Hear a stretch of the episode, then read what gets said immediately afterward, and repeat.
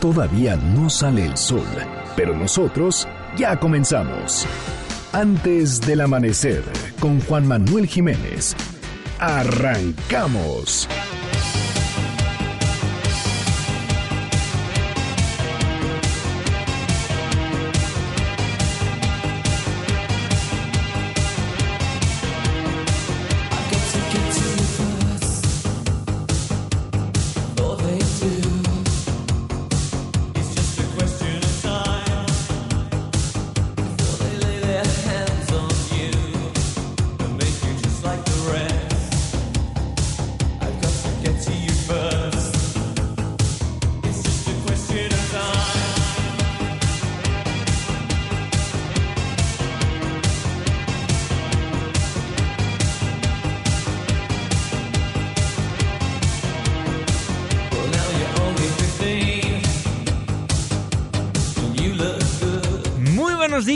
Da muchísimo gusto darles la bienvenida a este espacio madrugador de MBS Noticias 102.5. Gracias por acompañarnos antes del amanecer. Mi nombre es Juan Manuel Jiménez y como todos los días, como todas las mañanas, lo invito a que nos acompañe, a que nos sintonice hasta las 6 en punto para que desde muy temprano se informe de las noticias más relevantes de nuestro país en este espacio, en este programa que hacemos absolutamente todos, por lo cual lo invito a formar parte de la expresión en línea y nos deje saber lo que opina de lo que le presentamos a lo largo de los siguientes minutos. En Twitter e Instagram encuentra como arroba Juanma Pregunta. En Facebook estamos como Juan Manuel Jiménez y nuestro WhatsApp 55 16 34 53 95.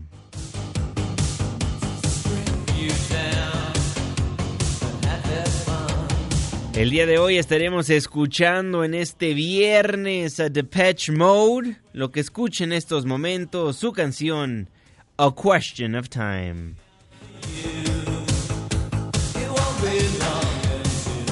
Muchísimas gracias por solicitarnos a los grupos, artistas, canciones que ponemos para musicalizar antes del amanecer el próximo lunes.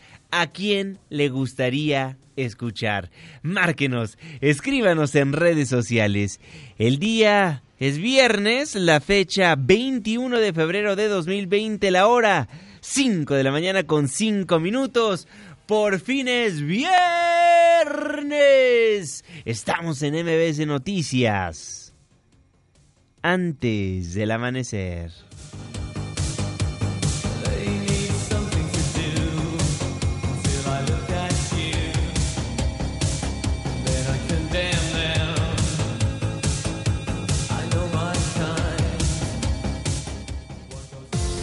¿De quién es el santo? Hoy, 21 de febrero del 2020, felicitamos a Severiano, Dositelo, Verulo, Irene. Muchas felicidades. Clima. 5 de la mañana con 6 minutos, Marlene Sánchez. Juan, amigos del auditorio, muy buen día. Les informo que para este viernes el Frente Frío número 40 provocará lluvias fuertes en Veracruz, Chiapas, Hidalgo y Oaxaca. Se prevén vientos fuertes en Tamaulipas y Veracruz. Habrá temperaturas bajo cero en Coahuila, Chihuahua y Durango. Para la Ciudad de México se pronostica cielo nublado. Los termómetros marcarán una máxima de 26 grados Celsius y una mínima de 10. Este fue el reporte del clima antes del amanecer. Muchísimas gracias Marlene Sánchez y gracias a usted también por sintonizarnos antes del amanecer a través de la señal que sale de MBS Noticias 102.5. Saludo con gusto a todas las personas que nos ven y nos escuchan a través de nuestra página de internet mbsnoticias.com y por supuesto que le mando un caluroso abrazo a las personas que nos honran con su presencia a través de las distintas aplicaciones que hay en los teléfonos inteligentes. El reloj está marcando las 5 de la mañana con 7 minutos. Le voy a informar. Una semana bastante movida, mucha información preocupante, alarmante, que le dimos a conocer a lo largo de los últimos días. Y si me lo permite, para cerrar esta semana, le damos seguimiento a absolutamente todos los temas que le dimos a conocer esta semana. Arranco en el estado de Oaxaca con un caso que se hizo viral hace algunos meses y que sigue indignando, porque nos damos cuenta que la violencia de la mujer no es noticia con Fátima, no fue noticia con Ingrid Escamilla. La violencia contra la mujer lleva muchísimos años siendo un tema de conversación en los medios de comunicación, en la opinión pública y por supuesto en las charlas de café que seguramente tiene usted constantemente. Le estoy hablando del caso de la saxofonista María Elena Ríos, esta que sufrió una agresión por parte de unos individuos cuando le aventaron ácido en la cara. La Fiscalía General del Estado de Oaxaca informó que existe una nueva acusación contra el exdiputado local del PRI, Juan Antonio Vera, quien es el acusado de atacar con ácido a la saxofonista. El fiscal oaxaqueño Rubén Vasconcelos detalló que el otro delito imputado al ex legislador es el de violación a la intimidad sexual. ¿Por qué? Por difundir imágenes con ese tipo de contenido por recientes, reciente información que ha circulado en redes sociales principalmente, hemos iniciado otra carpeta de investigación por el delito de violación a la intimidad sexual contra precisamente el perjuicio de María Elena Ríos en esta investigación, pero en otras investigaciones que también impliquen violencia de género, feminicidio, no me importa que sean exdiputados o que sean diputados, que sean presidentes municipales, miembros de una organización social. Las fiscalías no debemos considerar eso, no las consideramos. Las fiscalías consideramos que hay datos suficientes para fijar responsabilidades. Así lo daba a conocer el fiscal general de Oaxaca, Rubén Vasconcelos. Por supuesto que le vamos a estar dando seguimiento a este caso. Y otro, otro caso, otra historia, otra situación por la cual estamos en este espacio radiofónico es para informarle, es para darle a conocer lo que es noticia en México y en el mundo. Por eso preocupa que nuestro país sea el país donde más sufren los periodistas. Es el país donde más asesinan a comunicadores. Y un caso más, el día de ayer. Un grupo de choque amenazó con armas a periodistas en Oaxaca mientras cubrían una manifestación, mientras hacían su trabajo. Evelyn Aragón, un gusto saludarte. ¿Qué tal, Juanma? Muy buenos días. Te saludo y te comento que con armas blancas y de fuego, así como el uso de cinturones, un grupo de manifestantes agredió a reporteros que cubrían una protesta a las afueras de las oficinas del Tribunal Unitario Agrario en la capital de Oaxaca. La presencia de los medios incomodó a los manifestantes que ante el arribo de uno de sus líderes se valentonaron para comenzar la gresca en la que los reporteros trataron de defenderse con algunos bastones o tripiés de cámaras. Los manifestantes de San Sebastián Tutla alcanzaron a golpear a algunos reporteros con cinturones, patadas o puños. Algunos de ellos portaban armas de fuego, quedando registrado el hecho en las transmisiones en vivo que se realizaban de la protesta. ¿Qué pasó? ¿Qué pasó ahí, compadre? Déjalo en paz. No estás solo, ¿eh? ¿Qué te pasa? Oh, no, no, no, no. ¿Qué te pasa, güey? ¡Ey, ey, ey! ¡Ey, véngate! ¿Cómo vas a marear a mis compañeros, cabrón? ¡Eh! La agresión derivó incluso en una persecución a pie en donde los propios reporteros lograron detener a un par de sujetos que participaron en la gresca, ello ante la ausencia de personal de la policía estatal y municipal. Fueron alrededor de 11 trabajadores de medios de comunicación afectados por la agresión, quienes denunciaron los hechos ante la Fiscalía General del Estado de Oaxaca, quien aún no se ha pronunciado al respecto. Este es el reporte desde Oaxaca. Gracias, Evelyn. Bueno, ahí lo que sucedió en Oaxaca, periodistas amenazados, amenazados con armas blancas. Inclusive sacaron una arma de fuego.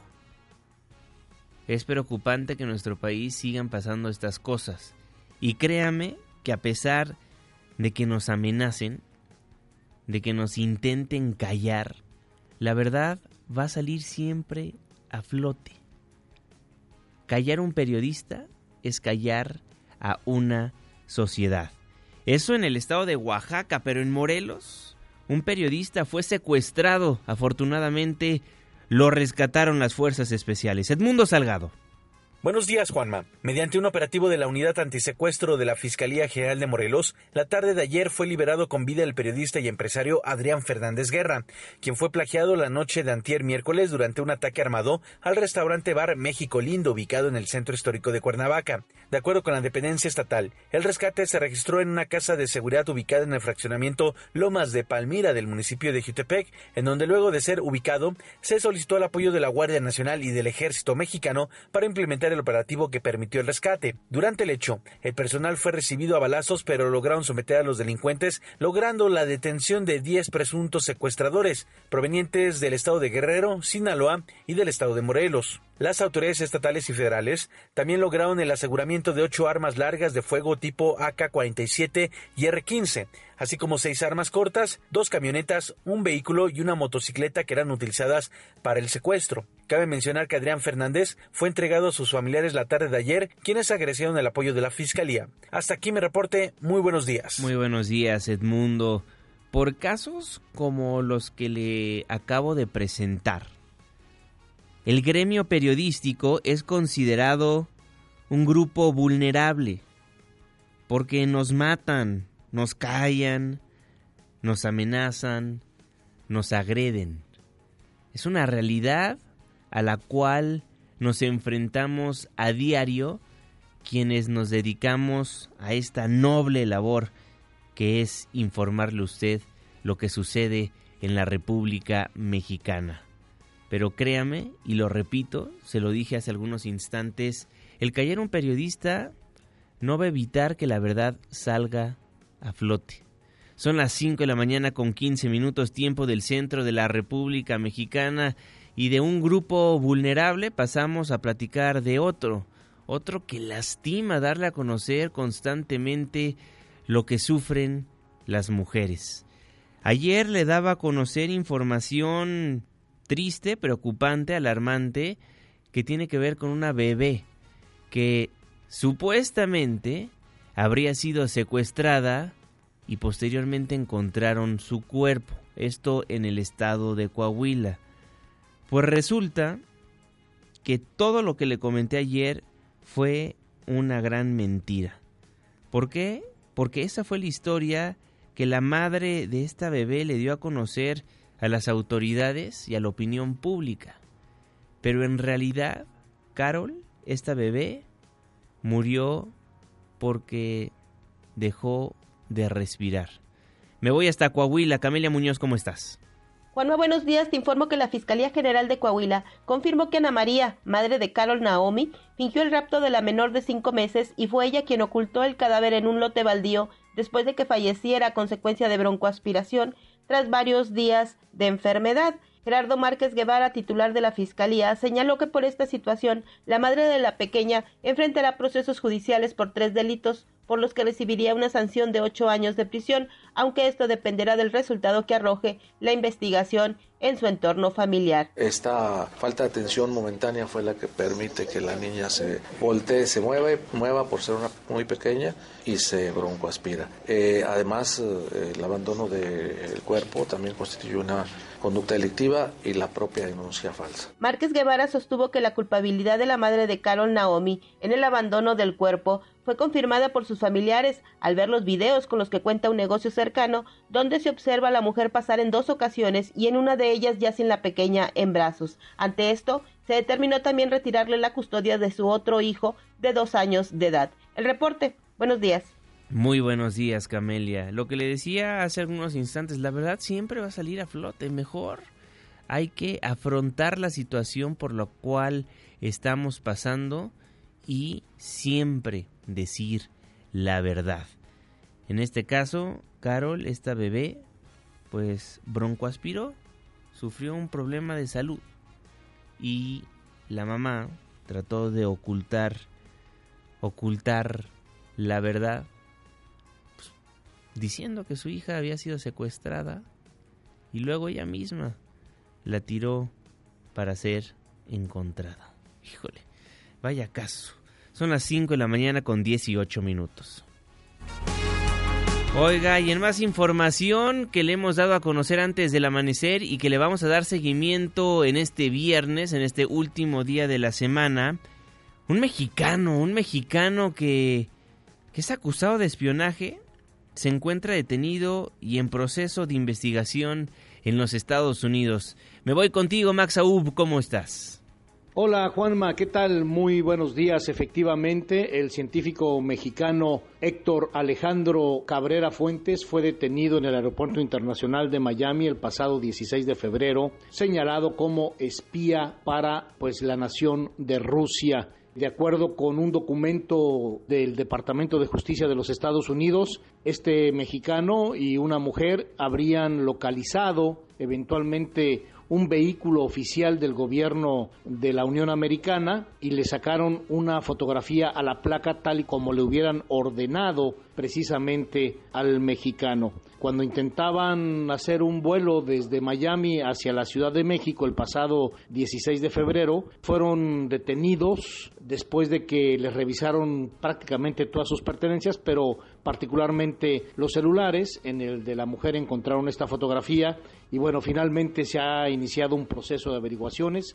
Hay una serie de hermetismo. En unas horas se llevará a cabo la primera audiencia para que eh, pues el juez le diga a Héctor Alejandro Cabrera Fuentes que está legalmente detenido en los Estados Unidos. El próximo 3 de marzo será la segunda audiencia para leerle los cargos. Es el reporte, Juanma. Muchísimas gracias, Max. Max Aub, nuestro corresponsal en los Estados Unidos. Un mexicano acusado de espionaje. Lo contrató el gobierno ruso y lo cacharon las autoridades estadounidenses. Son las 5 de la mañana con 20 minutos.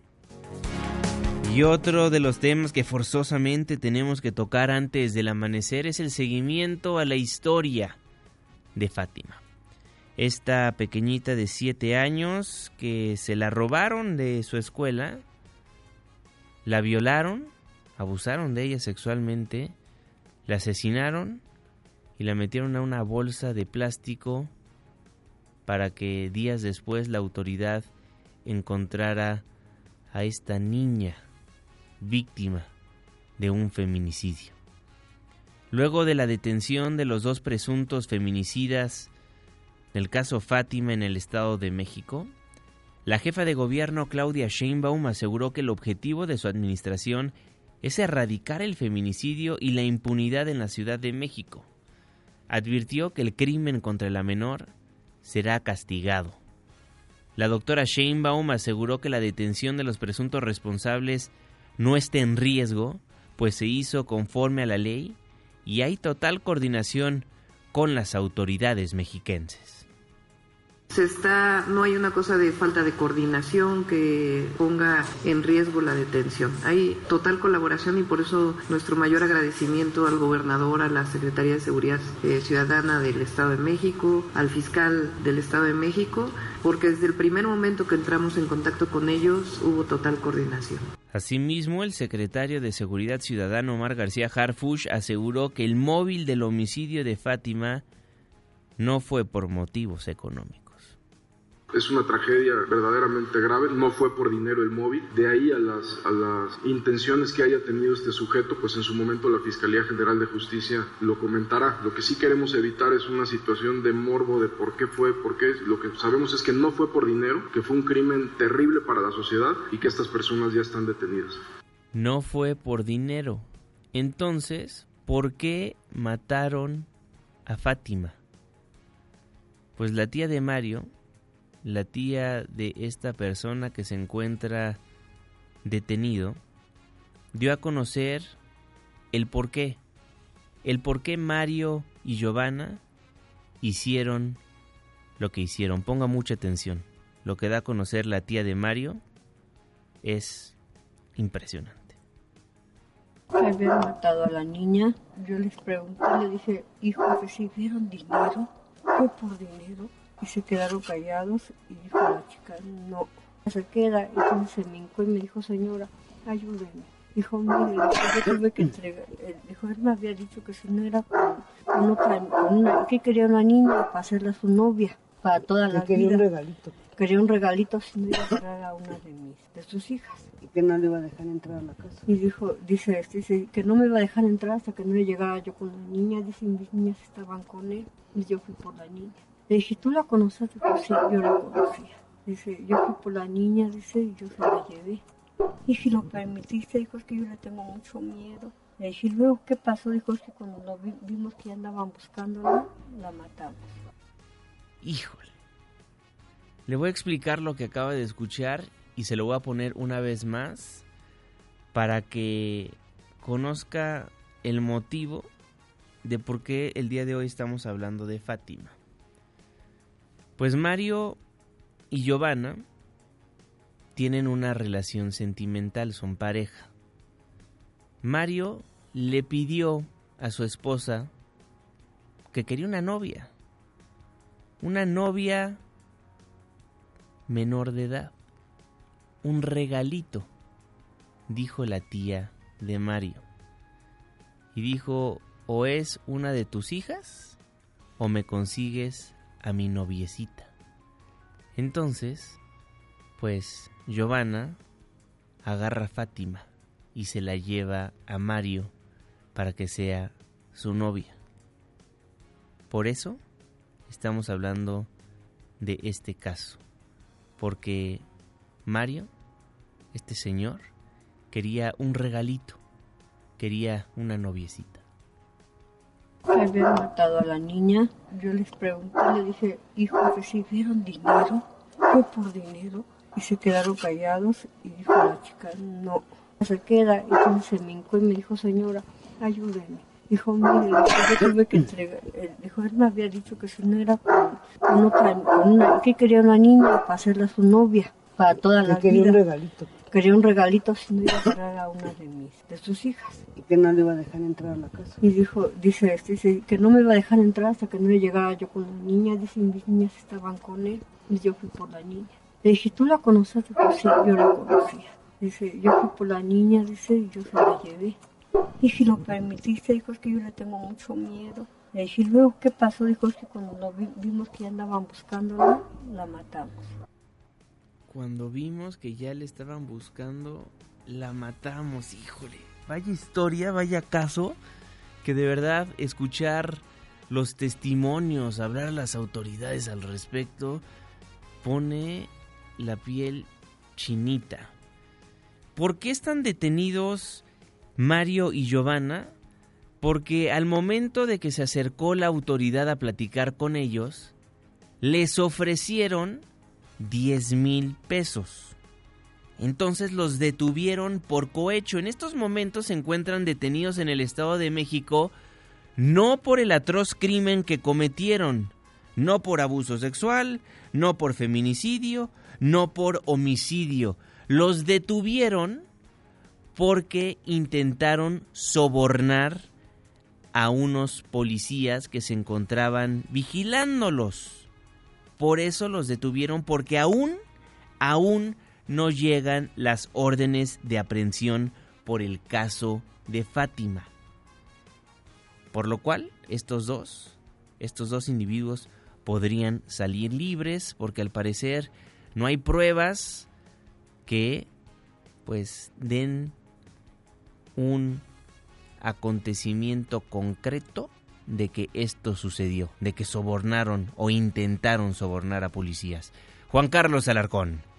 Gracias, Juanma. Buenos días. La Fiscalía General de Justicia del Estado de México carece del dato de prueba concreto respecto al ofrecimiento de 10 mil pesos por parte de Gladys, Giovanna y Mario Alberto a policías municipales de Isidro Favela a cambio de no presentarlos ante la autoridad ministerial. A pesar de que la Fiscalía Mexiquense cuenta con 48 horas para determinar la situación jurídica de los inculpados, los oficiales de seguridad pública de esa localidad no presentaron el dinero que presuntamente ofreció la pareja. Ambos fueron detenidos por el simple ofrecimiento verbal de 5 mil pesos por cada uno. De hecho, no contaban con el dinero y advirtieron a los uniformados que podrían pedir dicha cantidad a otra persona mediante una llamada telefónica, afirmaron autoridades locales. Ante la falta de pruebas contundentes para procesarlos ante un juez de control por el delito de cohecho, Se prevé que el Ministerio Público de Atizapán de Zaragoza, donde anoche fueron presentados, determine libertad por falta de elementos para procesar. Esto servirá a la Fiscalía General de Justicia Capitalina para obtener las órdenes de aprehensión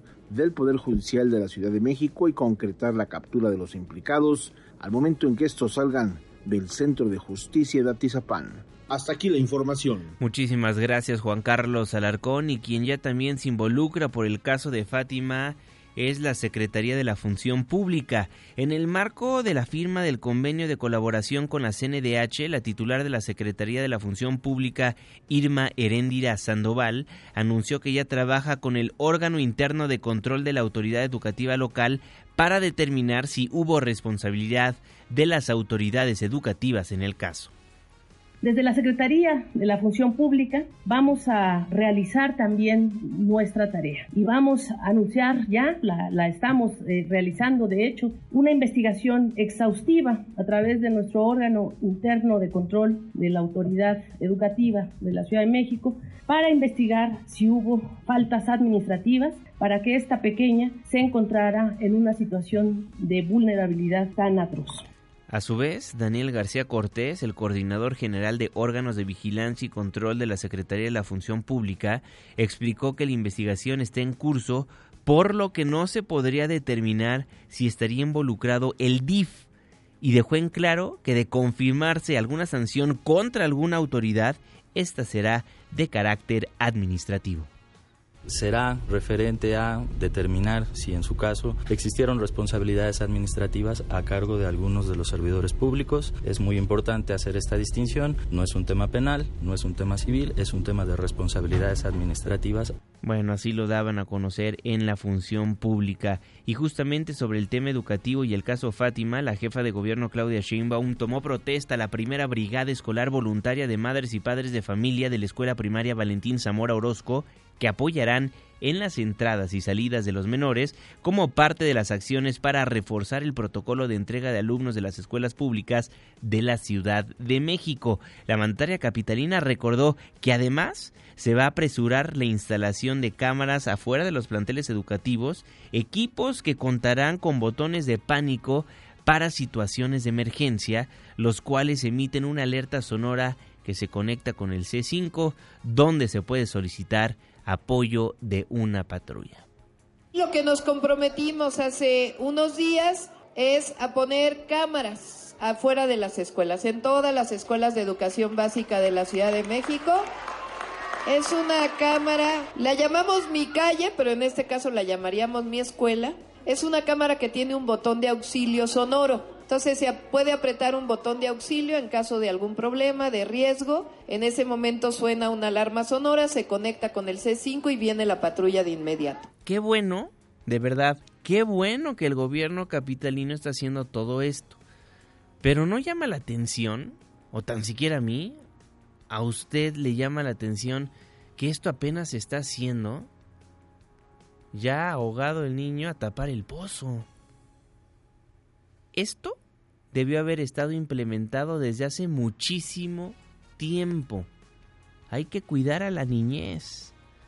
Ante casos justamente como el de Fátima, el senador por el PAN, Víctor Fuentes Solís, decidió realizar una encuesta en redes sociales sobre la posibilidad de aplicar la siguiente medida.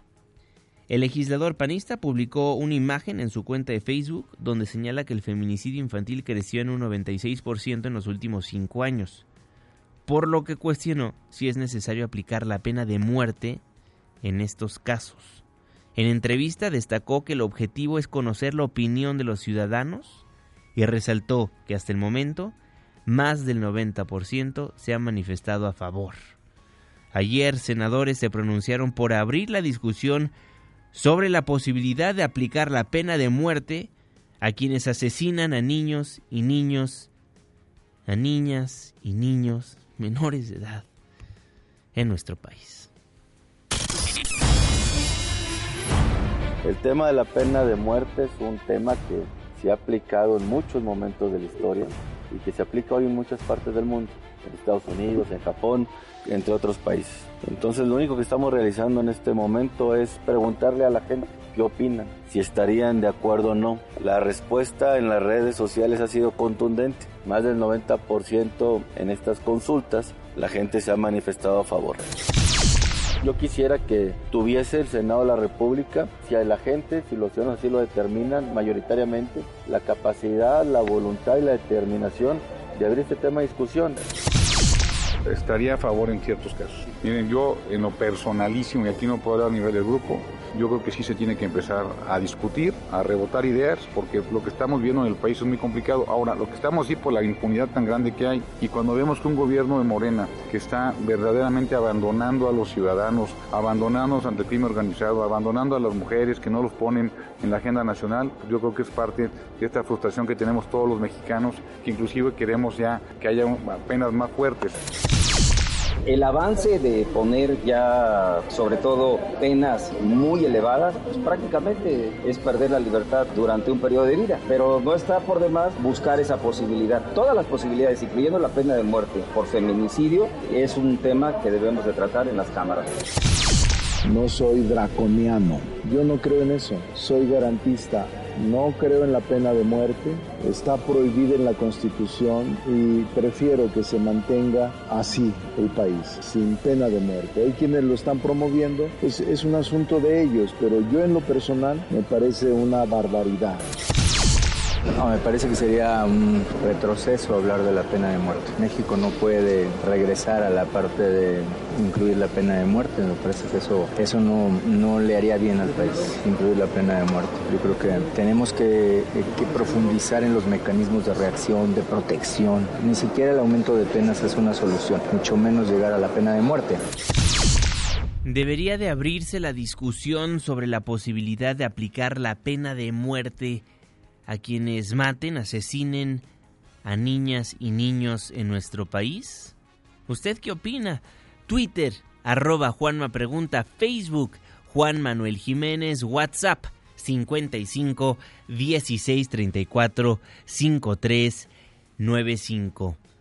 Ante el incumplimiento del gobierno, los feminicidios son el resultado del mismo ante el incumplimiento del gobierno, hay un incremento en los feminicidios en el país. ¿Quién lo dice, Nora Bucio? Cuéntanos, buen día.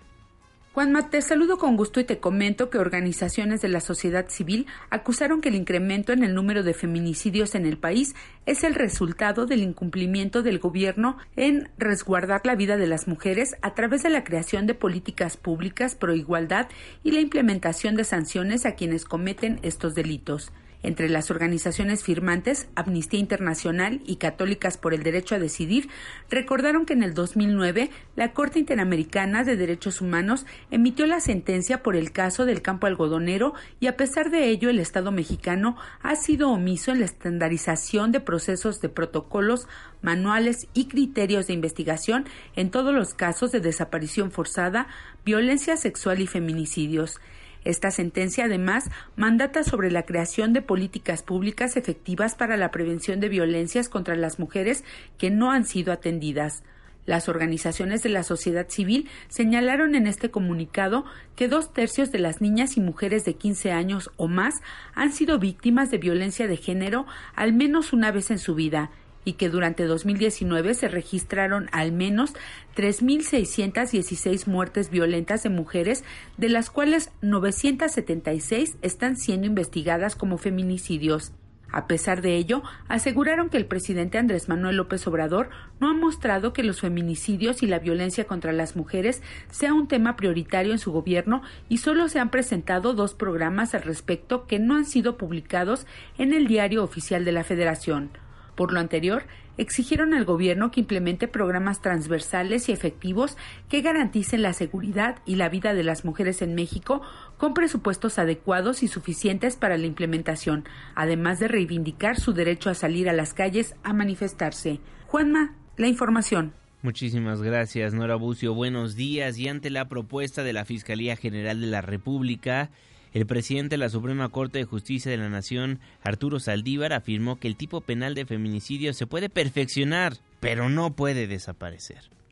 Esta Suprema Corte de México ha determinado que el homicidio agravado de mujer es inconstitucional porque viola el principio de igualdad. El feminicidio no se castiga diferente porque se trate de una mujer, se castiga diferente porque es un crimen de odio, es un crimen de odio por motivo de género. Por ello, el tipo penal de feminicidio tiene sentido, se puede mejorar, se puede perfeccionar, pero no puede desaparecer. Asimismo, el ministro reiteró su solidaridad con la lucha y el enojo de las mujeres y destacó que la Corte será un aliado en lo jurisdiccional y en lo político.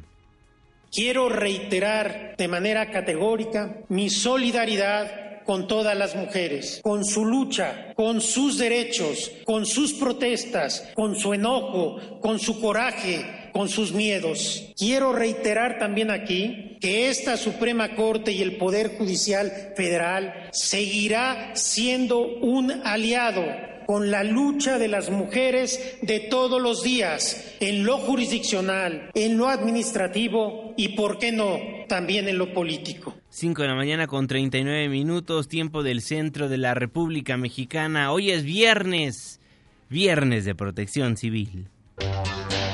Protección civil, antes del amanecer. ¿Y tú, ya estás preparado?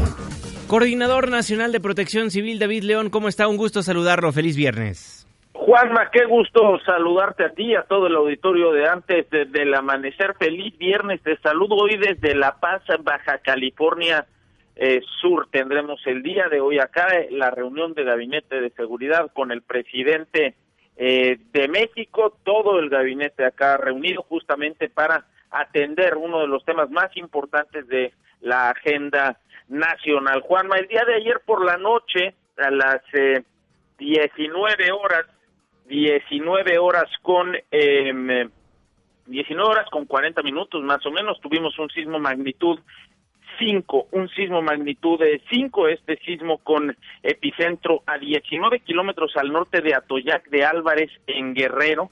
De inmediato hicimos una revisión de unidades municipales, unidades estatales de protección eh, civil. Afortunadamente no se registraron daños. Esa es una zona muy importante, Juanma, para nosotros. Está ahí la brecha eh, de Guerrero, una zona donde no hemos eh, tenido sismos eh, importantes, no hemos tenido liberación importante de energía. Recordar, Juanma, que en estos cerca de 50 días que llevamos de este año, se han presentado cerca de 8 mil sismos. Y de esos 8 mil sismos, Juanma, 11 han sido mayores a la magnitud 5. El de mayor magnitud, un magnitud 6, con epicentro en Oaxaca del día 4 de enero. Lo más importante frente al riesgo sísmico, Juan Manuel, estar mejor preparado. Se pronostica evento de norte, Juanma, para el litoral de Tamaulipas y Veracruz, rachas entre 70 eh, kilómetros eh, por hora. Además, eh, tendremos vientos de 60 kilómetros por hora para Chihuahua, Coahuila, Nuevo León, San Luis Potosí, Durango y Oaxaca, importante en la región de Tehuantepec. Podremos alcanzar rachas de 80 kilómetros por hora. Recordar que estamos eh, ante las afectaciones del Frente Frío número 40 de 53 que ha pronosticado la Conagua, diciembre más cálido que el promedio, enero más cálido que el promedio, febrero más cálido que el promedio. Juanma, esto quiere decir que podemos tener un año eh, con eh, cierto nivel de sequía, con altas eh, temperaturas.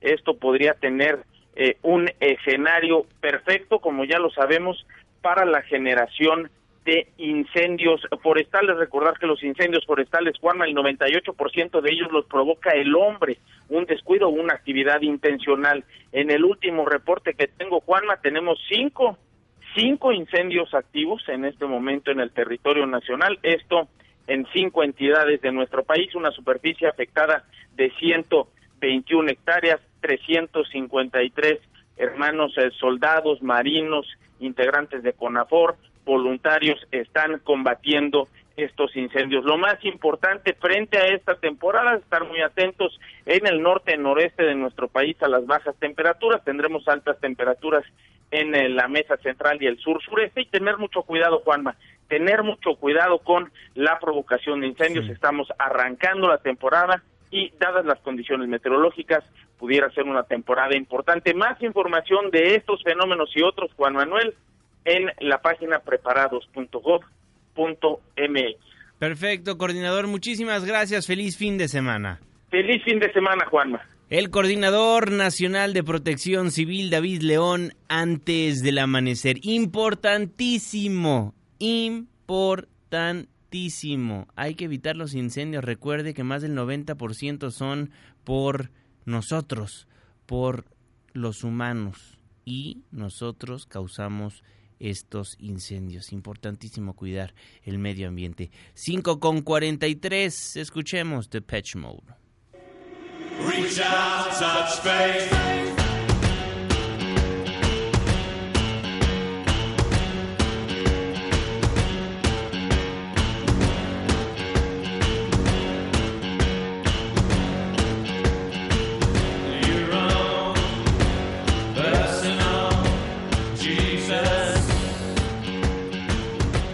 Personal Jesus, Dead the Patch Mode. Y el día de hoy escuchamos a esta agrupación. ¿Por qué?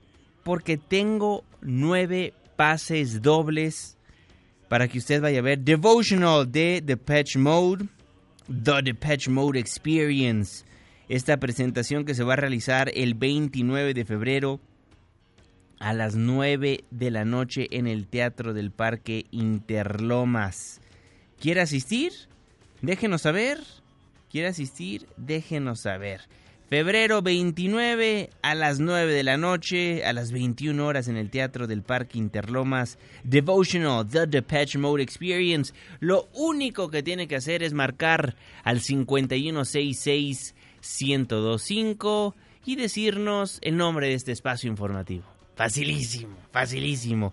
Devotional The Depeche Mode Experience el próximo sábado 29 de febrero y le tengo nueve pases dobles.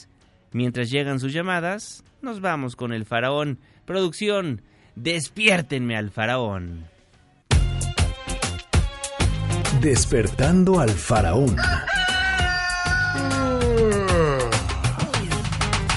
día es igual por mi pasillo. Un cachaco a mi puerta sin oír el chiflido. De un chavo que me dice que me está esperando.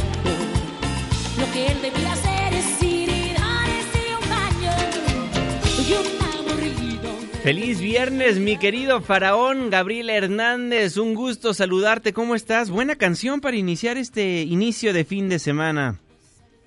Muy bien, decía Juan, este, me, me da muchísimo gusto saludarte a ti y a nuestros amigos de Antes del Amanecer, que sin duda este, estarán preguntándose por qué esta canción, justamente al igual que tú, eh, pues resulta que vamos a hablar de esa mujer, de Selena, intérprete de esta canción, que aún sigue poniendo a bailar a miles y miles de, de fanáticos y admiradores que la siguen recordando a 25 años, a punto de cumplirse ya, de su fallecimiento a manos de Yolanda Saldívar, quien además eh, pues, era su amiga, le disparó y, este, y acabó con su vida allá de lejano en 1995, imagínate nada más. Yo creo que tú todavía no nacías, ¿no? ¿Sí? ¿O ya? No, todavía no. no, Todavía no. Ni planeado, creo. Eh, bueno, ahí sí no sé, no sé. Pero fíjate que, que el, eh, bueno, esta señora le disparó a Selena cuando el padre de Selena, de Abraham Quintanilla, o sea, el papá de, de la cantante, descubrió algunos malos manejos en los fondos de sus tiendas de ropa y en los clubes de fans que ella manejaba. Sí. Y al reclamarle, hacerle ver bueno, pues, qué estaba pasando, según la versión oficial, Yolanda Saldívar le disparó. Bueno, pues a 25 años de, de este suceso se prepara un concierto para honrar la memoria de, de Selena el próximo 9 de mayo, que además el tiempo vuela porque esto se va rapidísimo, cuando en cualquier momento llega el 9 de mayo, y esto va a ser en el Alamo, Alamo Dome de San Antonio, Ajá. y se, se piensa que, que los invitados, bueno, pues son este, influyentes en el tema de la música latina, como lo ha sido Selena, entre eh, pues eh, los hispanos de los Estados Unidos.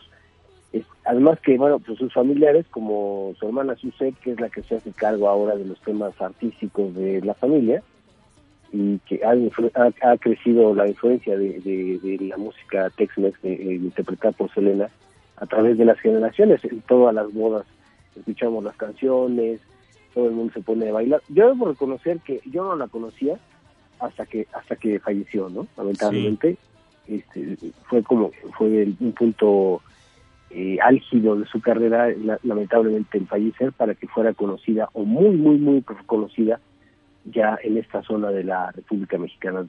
Me decían que en la zona de Monterrey, de Reynosa, de la frontera y hasta ciertos lugares de- del norte de la, del- de la República Mexicana, ahí sí era muy conocida antes, pero desgraciadamente para ella tuvo que fallecer para ser reconocida a nivel eh, nacional completamente, inclusive hasta continental, ¿no? Sí. Y bueno, eh, recordemos también que Jennifer López la interpretó en su película biográfica en el 97. Cierto. Y, ah, fíjate, y esto, este tema le sirvió a Jennifer López también como una catapulta porque su carrera musical y, y actoral se vieron impulsadas notablemente a partir de esta situación. Ella fue sumamente conocida a partir de haberle dado vida a Selena, ¿no? Tú la recuerdas también, eh, en tu más tierna infancia, seguramente. Sí. Este, ¿Cómo no? Pues ahí esa, esa película fue importantísima. Y entre los invitados al concierto, bueno, mucha gente estará preguntando quiénes van a estar. Está Pitbull, que es como el ajonjolí de todos los moles, está invitado a todos lados. Está, obviamente va a estar Amy Quintanilla y los Cumbia All Stars. También es ajonjolí de todos los moles y más cuando se trata de un homenaje a la hermana. Bien. Este, Becky G. También van a estar los Tucanes de Tijuana. Recordemos que son los primeros norteños que participaron en, en el Festival de Coachella. Sí. Y eh, obviamente eh, todo esto va a tener un costo, ¿no? Porque la familia Quintanilla pues siempre se maneja eh, pues viendo el negocio, ¿no? Sí. A partir de- ¿Y en cuánto de va a estar? ¿Va a doler? Fíjate, el- el- los boletos van a costar entre 40 y 200 dólares. Uy. Ver, habría que ver cómo está el tipo de cambio en ese momento, ¿no? Pero ese va a ser. Va a estar Y 800 el- el- pesos, el más barato. Más o menos, más o menos. Y 4000 el más caro. Cuatro. Eh, eso pensando que estuviera el dólar como está ahorita, ¿no? Y el evento va a durar eh, del mediodía del 9 de mayo Ujú. hasta las 11.45 de la noche. Obviamente, estos son los invitados más, más importantes. Va a haber otros locales, ¿no? Claro. Artistas eh, tejanos de, de, de esa que van a estar amenizando todo. el- Imagínate, casi 12 horas de música. Y este, hay que recordar también que... Y con buenos artistas. Sí, claro, claro. Y ahí vas San a estar Antonio- gratis, supongo. Supongo yo, ¿no? Pues no, no, no sé si gratis, pero... Ahí vas a estar. no sé si gratis, gustaría- pero ahí voy a estar. Me gustaría mucho ver a, a, a mi compadre Pitbull, ¿no? Bien, sí. A ver qué tal, a ver que Eddie Quintanilla, a ver cuántos tatuajes nuevos se, se ha hecho.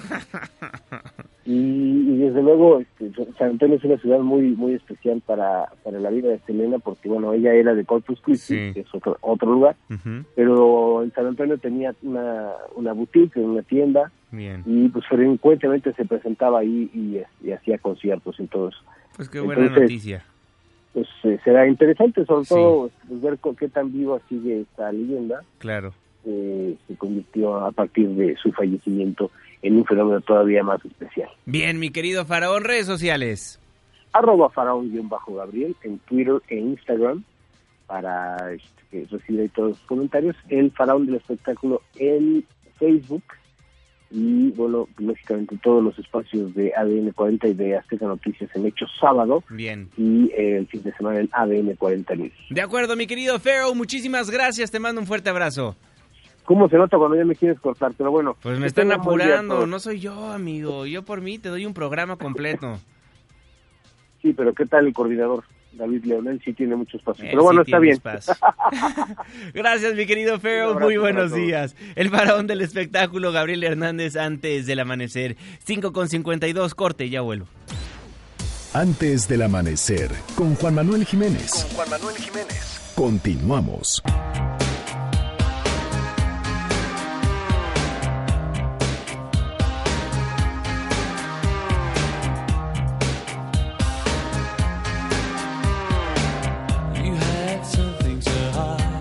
5 de la mañana con 54 minutos. Mi jeque, muy buenos días. Deportes con Luis Enrique Alfonso. Aquí estamos ya, mi querido Juan Manuel Jiménez, amigos antes del amanecer. Y bueno, a ver, se abre una polémica que seguramente va a dar mucho de qué hablar en los próximos días, semanas y posiblemente hasta meses, Juanma. Mediante un comunicado, la Liga MX y el Ascenso MX anunciaron que van a buscar involucrar a todos los protagonistas del fútbol en nuestro país para buscar opciones, dicen, para mejorar la anteriormente llamada segunda división y que desde hace un año ha tenido problemas con los equipos. Incluso se llegó a posponer el inicio de esta temporada. La decisión de Potros Guaem de no participar por problemas económicos, entre otras cosas. Lo que se pretendería es eliminar el ascenso cinco años. Que el último lugar de la liga pague un bono al campeón del ascenso y esta categoría convertirla en una liga de desarrollo que nutra de talentos a la Liga MX. Esto se va a analizar en la próxima reunión de dueños. Pero analizando el contexto y veía en redes sociales, Juanma, la reacción de la, de, de la afición, que finalmente es la que es golpeada. Porque imagínate la afición de Zacatecas con los mineros, la afición de Oaxaca con la Lebrijes, la afición de Dorados en, en, en Sinaloa. O sea, podemos ir repartiendo sentimientos de cada uno de estos eh, grupos de seguidores que no van a ver a su equipo en primera división en cinco años y que pues la ilusión por la que van es de que ganen el título y que asciendan deportivamente. Bueno, pues al parecer no va a ocurrir y va a ser una liga de desarrollo, insisto. Esto solamente abre el paréntesis y deja puntos suspensivos a lo que viene. Y hablando de esta cuestión, donde hay varo, ¿no? Digo, finalmente es como candil de la, de la calle oscuridad de su casa. Queremos ponerle candados en casa, pero salir y poner bonita sonrisa en la calle. ¿A qué refiero? La Liga MX y la MLS presentaron el nuevo formato y calendario, Juanma, de la segunda edición de la llamada Leagues Cup. O sea, hacer varo. Ya no van a ser ocho equipos, sino 16. Ocho de la Liga MX, ocho de la MLS. ¿Quiénes van a calificar? Ahí les va rápido la mecánica, a ver si no nos hacemos pelota. Aparte es viernes tempranito y andamos pensando ya en fin de semana, Juanma. A ver, el eh, campeón de la liga, el último campeón de la liga ya tiene su lugar, o sea, Monterrey. El próximo campeón del actual semestre también lo va a tener. El campeón de la copa lo va a tener. Y el perdedor del juego de campeón de campeones también lo va a tener. Los cuatro restantes van a ser quienes terminen del 4 al 8 en la tabla general de una suma de puntos combinada entre la apertura 2019 y clausura 2020. O sea, los que quedaron en eh, mejores posiciones el semestre anterior y este del 4 al 8. ¿No? ¿Está confuso o no? Bueno, ahí está entonces y esos son los que van a participar en la League Cup que deberíamos de ir pensando mejor en Copa Libertadores para llenar lo, deportivo, pero no, pues el dinero. Van a ver el resultado en unos años en selección. Van a ver, van a ver. Quiniela mañanera, Juanma, 24-17, desgraciado. Andas pavoneado, andas, ya te, ya te vi, ya te vi, andas como un auténtico pavo real ahí en, en la cabina paseándote y demás. Ya te conozco cómo eres. Presumidón, presumidón. Pero bueno, vamos a los partidos para hoy. Atrás Pachuca, Juanma. Va a ganar mi zorro. Deja de molestar, va a ganar mi zorro, Juanma. Yo, por llevarte la contraria, le voy a Pachuca. Puebla, Toluca, vas con el camote o con el chorizo, Juanma. Yo me quedo con el chorizo. Asumo que tú vas a cambiar de opinión o cómo. No, te voy a apoyar, Toluca. Tijuana, Chivas, empatito. ¿Y tú? No, ganan las Chivas. Sábado, León Necaxa, voy con el Lion. Necaxa. La máquina setentera de la Frustrazul ante los Tigres, humillados en Centroamérica. Voy con la máquina. No, yo con Tigres, se tienen que recuperar. Rayados contra tu chichicuilote, Juanma. La edición de la última eh, título. Sí, voy con tu chichi porque el rayado no espanta. Obvio, América. El domingo, Pumas Monarcas, Juanma. Voy con el gatito. También gatito Pumas. Líder, por cierto, ¿eh? Sí, ¿eh? Pumas. El gallo contra el San Luis. Voy con el gallo. Yo San Luis nada más para llevarte la contraria. Y Juárez contra Santos, me quedo con el equipo de Juárez. Juanma, ahí está entonces la información deportiva, mi querido Juanma. Te mando abrazo con Arrimón y platicamos el lunes ya del arranque del abierto de tenis y de lo que fue sí. el torneo de golf, el World Championship México Championship. Nos vemos en unos minutitos, ya han hecho AM por Azteca 1, mi Twitter, arroba Lea Deportes. Saludos. Saludos, mi querido Luis Enrique Alfonso, el jeque de los deportes antes del amanecer. Me cortó porque ya el productor lo está apresurando, pero yo voy empate, Juárez Santos. Con eso nos vamos, con eso nos despedimos. Muchísimas gracias por habernos acompañado a lo largo de esta semana de información. Gracias por todos sus comentarios, preguntas, sugerencias a nuestras redes sociales. Las leemos con el gusto de siempre y las contestamos puntualmente.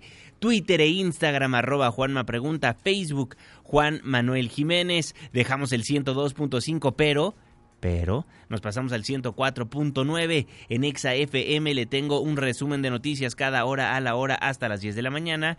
Y después nos vemos en la televisión en punto de las 7 de la noche en tu ciudad en tiempo real a través de la pantalla de ADN 40, el canal informativo más visto de México. Nos escuchamos el lunes desde Las Vegas en Estados Unidos, desde el estado de Nevada. Estaremos transmitiendo para todos ustedes a nombre de este gran equipo de trabajo. Se despide de ustedes su servidor y amigo Juan Manuel Jiménez. Que pase un excelente fin de semana. Ya casi sale el sol. Nos escuchamos el próximo lunes en punto de las 5 de la mañana, antes del amanecer.